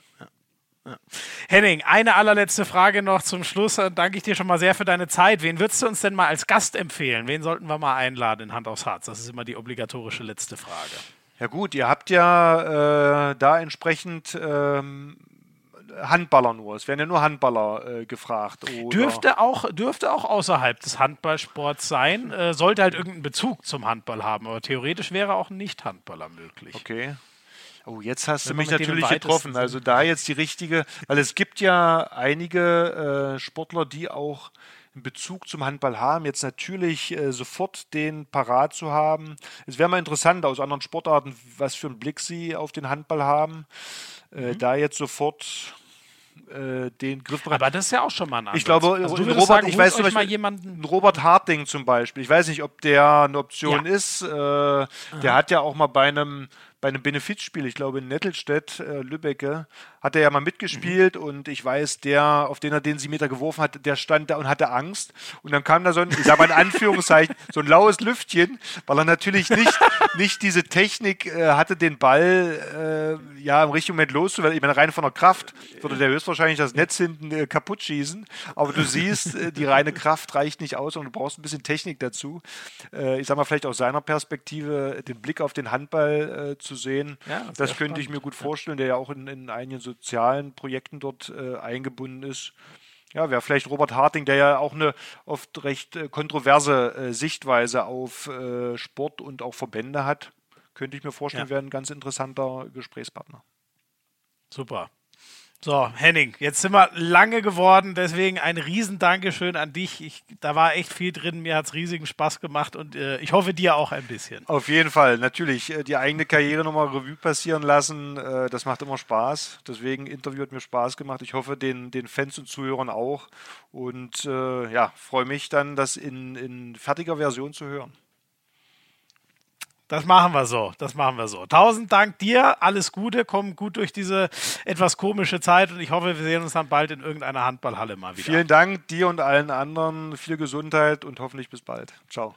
Dankeschön. Und euch vielen Dank fürs Zuhören. Schön, dass ihr wieder so lange dabei wart bei Hand aufs Herz. Gerne abonnieren, gerne teilen, erzählen, dass es dieses Format gibt und dann tragen wir den Handball zusammen in die Welt raus. Macht es gut. Ciao, ciao.